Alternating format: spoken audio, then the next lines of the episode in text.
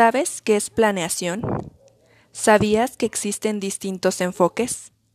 ¿Conoces alguno de ellos? Escucha, hablemos de educación. Sean bienvenidos a un podcast más de Hablemos de Educación. Mi nombre es Jacqueline González, futura especialista en evaluación educativa. Es un gusto estar con ustedes. En esta ocasión vamos a abordar el tema planeación tradicional.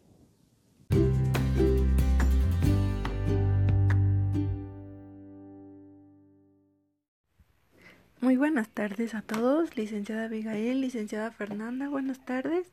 Es un gusto encontrarme reunida el día de hoy con ustedes. Y pues bueno, para comenzar el tema del día de hoy en el programa, licenciada Fernanda, ¿nos podría decir cómo define usted a la planeación tradicional, por favor? Claro que sí, con mucho gusto.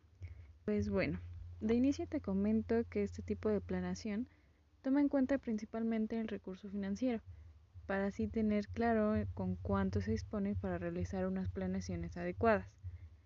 Mm, este se basa en un diagnóstico general previo y no conoce sobre la diversidad de los actores involucrados. Además, esta planeación nos permite ordenar y organizar de manera individual o grupal, y es día con día. Nos orienta en la toma de decisiones, conocer el origen de ciertas situaciones y corregir errores proponiendo soluciones. Y pues me imagino que para realizar esta planeación, pues conlleva una serie de pasos o existe una manera de realizarse.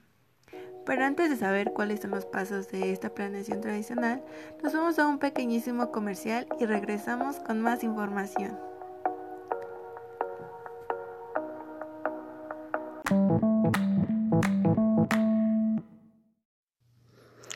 ¿Sabías que la escuela más grande del mundo se encuentra en la India? Se llama Cite Montessori School y tiene más de 32.000 estudiantes.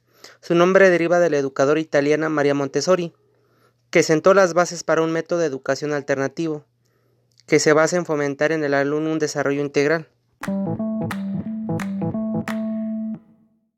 Continuamos con Hablemos de educación. Ya estamos de regreso. Muchas gracias por seguir escuchándonos. Antes de ir a comerciales, eh, estábamos por saber los pasos para que se lleve a cabo una planeación tradicional. Licenciada Abigail, ¿nos podría platicar un poco de cómo se lleva a cabo esta planeación, por favor?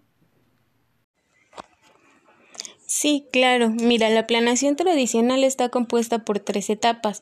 La primera es la ex antes o también definida como diagnóstico.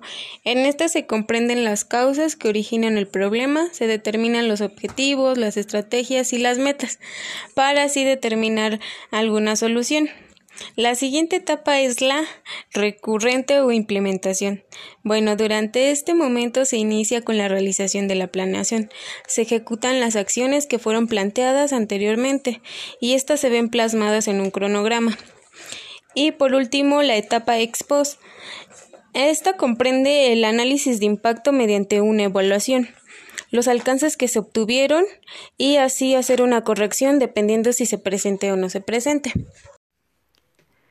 Entonces, como a modo de conclusión, a mi parecer, o lo que alcancé a percibir de lo que es planeación tradicional, es que esta es vista como un proceso de índole conductista, ¿no? Es decir, si hago esto, puedo mejorar aquello, ¿no?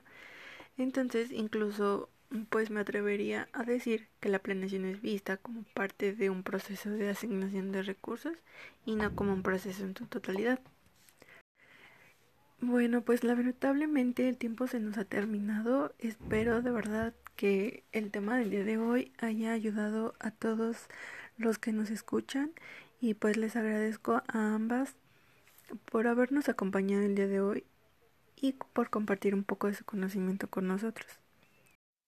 Y llegamos al final de este episodio.